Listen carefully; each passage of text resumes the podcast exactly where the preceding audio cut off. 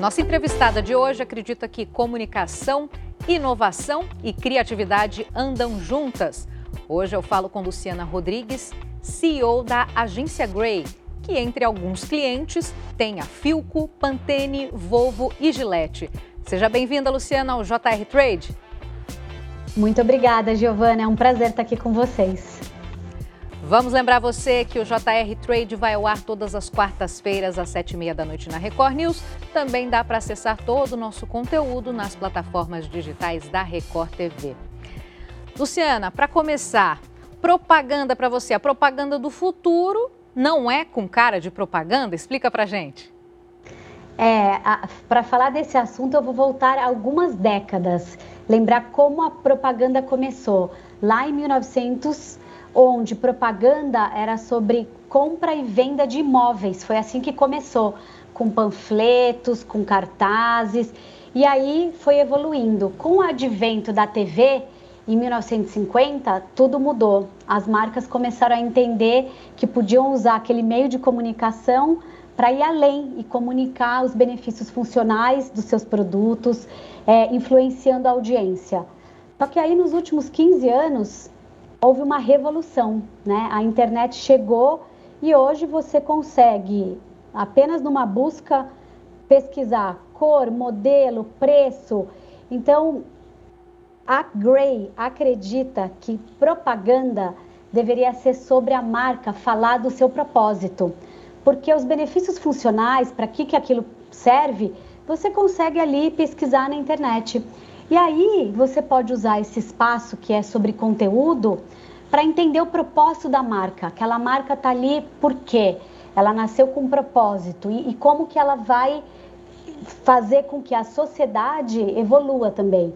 Então está muito ligado a uma questão é, que é intrínseca ao ser humano, que é sobre evolução. Então a gente acredita muito que as marcas têm um papel muito, muito importante na sociedade, fazer com que, de fato, as pessoas consigam viver melhor. Então, quando a gente diz é, do propósito, é desde um benefício que pode fazer, pode transformar a sua vida, o benefício desse produto, até relacionada ao que a sociedade hoje espera de uma, uma um, pessoas diversas é, e, e um estilo de vida que é totalmente novo, porque a gente era acostumado há anos atrás. Esse jeito da Gray pensar, ele surgiu como? Faz parte da história? Sim, a Gray é uma agência que foi fundada em mil, 1917 é, em Nova York, ou seja, a gente já passou por duas guerras mundiais. E para uma empresa, para uma agência sobreviver a tudo isso, é preciso muita transformação. Então está no nosso core essa transformação de estar tá o tempo inteiro mudando, de estar tá o tempo inteiro evoluindo. É, a gente acredita na criatividade para resolver problemas.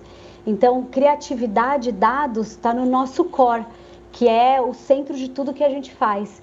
Então, a gente está o tempo inteiro buscando a inovação, fazer diferente, porque é isso. Eu acabei de dizer, é, a gente nos últimos 20 anos passou por uma, uma transformação gigantesca. E o que a gente entende é que de fato tem que começar de dentro. Então, com as pessoas, o que a gente faz, o, nosso mercado é 100% sobre pessoas. Então, começa de dentro, a gente cuidando das pessoas, é, para que isso seja exposto para o consumidor. Se a gente não tiver esse cuidado com os nossos colaboradores e com os nossos parceiros, com todo o nosso ecossistema, com a nossa rede, a criatividade não acontece. Luciana, e quanto colabora ter uma equipe diversificada para a propaganda acontecer da melhor forma possível? Bom, é absolutamente, é, é absolutamente importante, essencial ter uma equipe diversa. A gente diz que somos plurais, diversos e conscientes.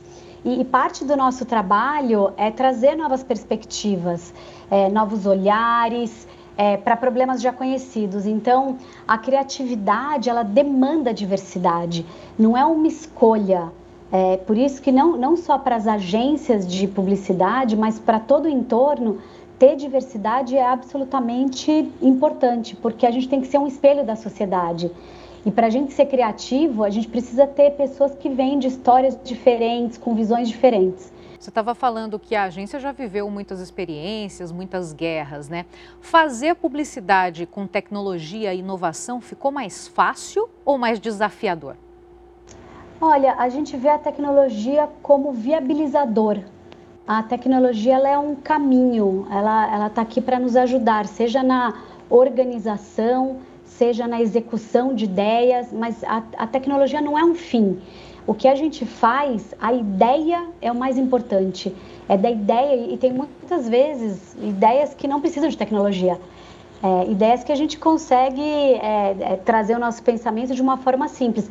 Mas a tecnologia hoje tem conseguido viabilizar sim, formatos que a gente jamais imaginaria. Então, é, a tecnologia é um grande aliado nosso. Então, estamos o tempo inteiro buscando parceiros porque isso também é um ponto que eu acho muito importante. A gente não vai ser bom em tudo. É, e eu acho que isso é uma premissa que a gente tem que aceitar. Então, é sobre colaboração. Buscar parceiros que sejam muito bons e que juntos a gente possa entregar o que as marcas, os clientes e o que o consumidor precisa.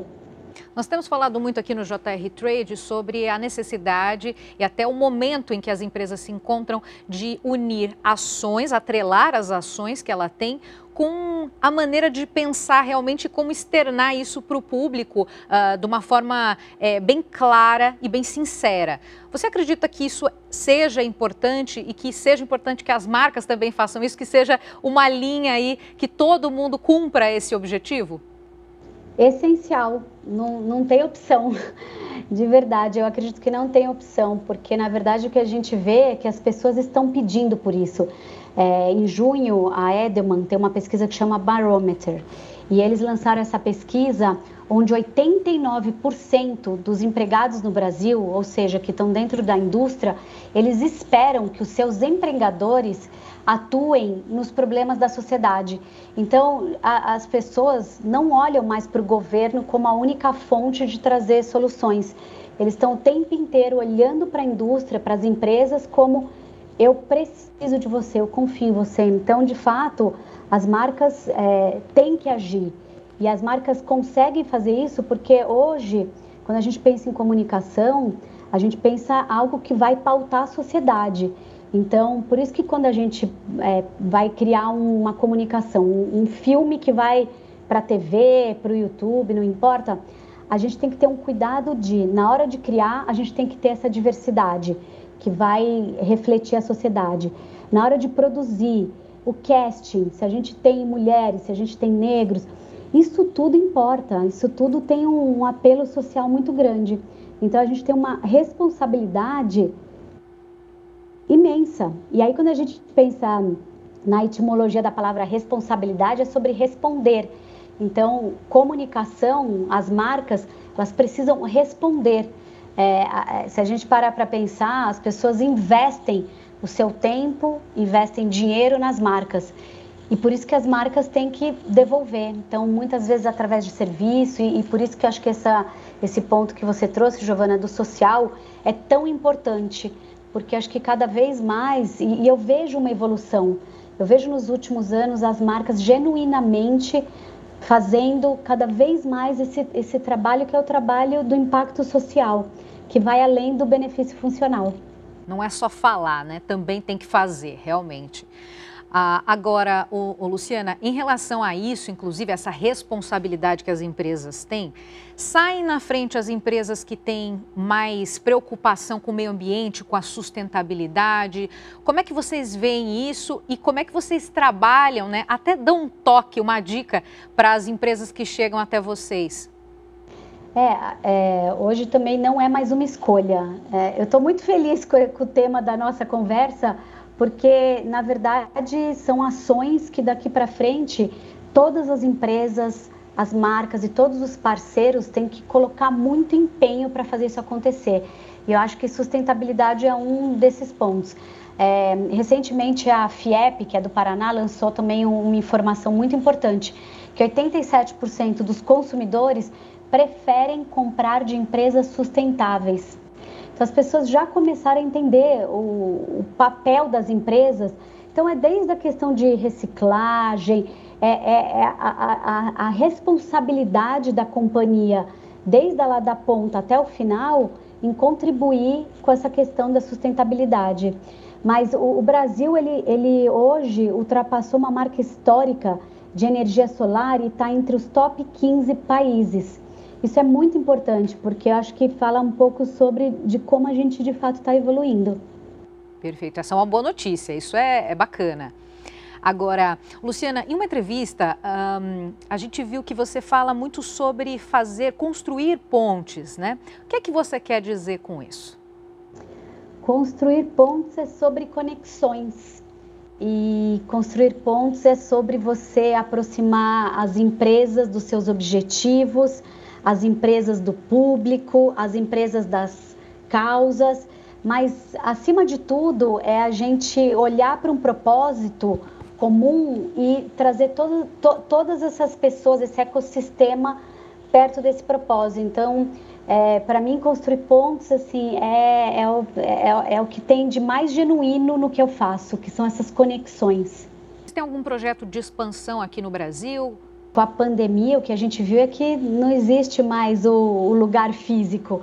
Então, a gente atende os clientes, por exemplo, um dos nossos clientes, que é Filco Britânia, eles estão em Curitiba é, Volvo está aqui em São Paulo. Então, acho que essa, essa questão física é, mudou e vai continuar mudando. Hoje a gente tem um escritório em São Paulo, mas a gente atende todo o Brasil, a gente atende é, clientes fora do Brasil. A gente tem um, um, um cliente que nem atua no mercado brasileiro, que está na Califórnia. A gente trabalha à distância com esse cliente, que eu acho que para nós privilegiados, é, o que a gente aprendeu com isso tudo é que a gente não precisa mais estar num lugar fixo. É sobre isso aqui. Então, é sobre criatividade, não importa onde as pessoas estão localizadas. E mais do que isso, abriu a possibilidade para a gente de trabalhar com pessoas no Brasil inteiro. Então, hoje a gente tem uma, uma colaboradora que ela está em Porto Alegre, tem outra que está em Cuiabá. A gente não precisa mais que as pessoas estejam o tempo inteiro dentro do o que a gente faz. Por isso que eu digo nós privilegiados, o que a gente faz, a gente pode contar com essas pessoas espalhadas pelo Brasil ou pelo mundo. Uma curiosidade minha em relação a isso, né? Durante a pandemia vocês trabalharam à, distância, né? E, e isso foi possível. Como é que é a medição de resultados das pessoas com tanta distância? Essa é uma excelente pergunta, Giovana, porque de fato o que a gente percebeu foi um aumento é, de problemas de saúde mental. As pessoas dentro de casa elas tendem a trabalhar muito mais, porque você já acorda dentro do seu escritório. Então, o que a gente fez nesses últimos meses, no último ano, a gente acompanhou muito de perto as pessoas, a gente tem feito muitas palestras sobre saúde mental, sobre como você usar melhor seu tempo, sobre entender que tem a hora de desligar para o almoço, a hora de parar à noite, porque o que acaba acontecendo é que a gente acaba trabalhando muito mais. Eu acho que tem o benefício de economizar tempo, de muitas vezes é, alguns colaboradores demoravam duas horas para chegar no escritório. Isso é ótimo, porque no final a gente está dizendo essas quatro horas essa pessoa pode usar de uma forma acho que mais produtiva, mas de alguma forma isso acabou não acontecendo. Então eu acho que agora, com todos esses aprendizados, a gente precisa encontrar um equilíbrio. A gente nunca mais vai voltar 100% para o escritório. Luciana, a gente vai falar daqui a pouco sobre campanhas publicitárias. Então, eu convido o pessoal a continuar, porque daqui a pouquinho o JR Trade está de volta.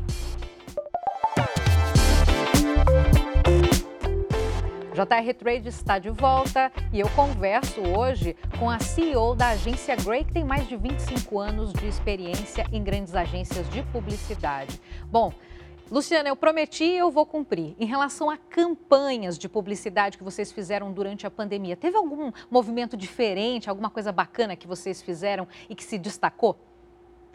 Uma, da, uma, eu nem chamo de campanha, eu chamo de movimento. Um movimento que a gente lançou há mais ou menos quatro meses, é, chamado Pride Skill. É, é um movimento da P&G, de toda a P&G, e é sobre empregabilidade. A gente hoje começou a entrevista falando sobre diversidade, sobre o quanto isso é importante, não só para a criatividade, mas para o mercado. E o que a gente vê é que ainda hoje tem muitas empresas que estão muito, muito atrás nessa questão. E aí é um movimento que a P&G começou, convidou a indústria inteira e hoje Coca-Cola, Heineken, Natura, Avon, todas estão participando desse movimento. Que bacana, um modelo a ser copiado de tão, de tão importante que foi. E, e, e uma, acho que o impacto foi tão grande aqui no Brasil que a P&G dos Estados Unidos já pediu para a gente exportar essa campanha para o mundo inteiro. Então, eu acho que um pouco do que a gente estava falando, né, do momento da, da pandemia, a gente, todo mundo nas suas casas criando, mesmo assim, a criatividade veio, veio forte, porque tudo começa com um propósito e a, e a P&G tem um propósito muito claro. Então, a partir desse, pro, desse propósito, a gente criou essa campanha e é uma, uma campanha que está impactando positivamente a sociedade. Luciana, é verdade que você participa de grupos de empoderamento feminino? Olha, na verdade, eu participo de alguns grupos. Eu acho que o que tem acontecido muito no nosso mercado de trabalho, as mulheres é, entenderam que se a gente se unir, a gente vai muito longe. Então, eu, eu, sinto que é uma responsabilidade minha. Hoje eu tenho o privilégio de estar nessa posição de influência. E aí, o que, que eu faço com isso? Eu tenho que trazer mais mulheres. Eu acho que mostrar essa jornada, o caminho. Há, há uns dois dias, uma, uma mulher que trabalhou comigo há alguns anos, já alguns, muitos anos, me ligou para me pedir ajuda, que ela não sabia como conduzir a carreira. E para mim foi assim, um momento de muita gratidão, porque eu pude ajudá-la. E eu acho que é, quando a gente pensa em liderança feminina, é uma liderança mais humanizada. Isso não quer dizer que os homens não possam ter uma liderança feminina. É, o que eu sinto é que as mulheres, de certa maneira, até eu que sou mãe, a gente tem um lado muito de doação, tem uma generosidade. Então, para mim é muito importante estar envolvida com esses grupos e fazer acontecer na prática. Então, eu disse que hoje a Grey tem 80% da liderança feminina, é, porque de fato eu acredito que se a gente trouxer mais mulheres para posições de, posições de liderança, a gente vai dia a dia fazendo a mudança na sociedade. Agora, dentro disso, né, falando de, sobre mulheres, sobre organização da vida, da rotina, conta o seu segredo, né? Como é que você faz para conciliar tudo? Porque você falou que tem cachorro, tem dois filhos, tem marido, tem o trabalho e trabalho voluntário também. Do trabalho voluntário, tem a academia. Eu tenho muito orgulho, eu faço parte do board do Junior Achievement, que é uma ONG de educação, de empreendedorismo, entre outras mas eu acho que o segredo é a gente colocar muita paixão no que a gente gosta de fazer e, claro, organização. Você acha que tendo uma posição tão importante, como é que você faz para delegar? Eu era mais centralizadora. E aí o que eu fui vendo, né, ao longo dos anos, é que quando você quer ter o controle de tudo, você não tem o controle de nada. Então eu entendo que bons líderes têm que saber delegar. É, a gente na Grey a gente fala muito sobre autonomia com responsabilidade. A gente fala muito sobre protagonismo. Você é o dono da sua carreira, você é o dono da sua vida. Eu acho que as empresas têm muito um papel de suportar e de dar todas as ferramentas para crescer. Mas o que eu venho nos últimos anos vivendo intensamente é assim, deixar o controle de lado e deixar as pessoas fazerem o que elas fazem de melhor. Então, por isso que a gente está sempre em busca de talentos que são apaixonados por que fazem, porque quando você é realmente apaixonado pelo que você faz, por mais que você não tenha um ou outro conhecimento, você vai atrás. Então, zero controle. Vou aproveitar então esse outro gancho que você deu aí em relação a talentos. Como é que vocês fazem para selecionar pessoas? Como está o mercado de publicidade? O mercado hoje está muito aquecido e eu fico muito feliz porque eu vejo assim que tem muitas oportunidades. É, e o mercado de publicidade antes ele ficava muito restrito às agências.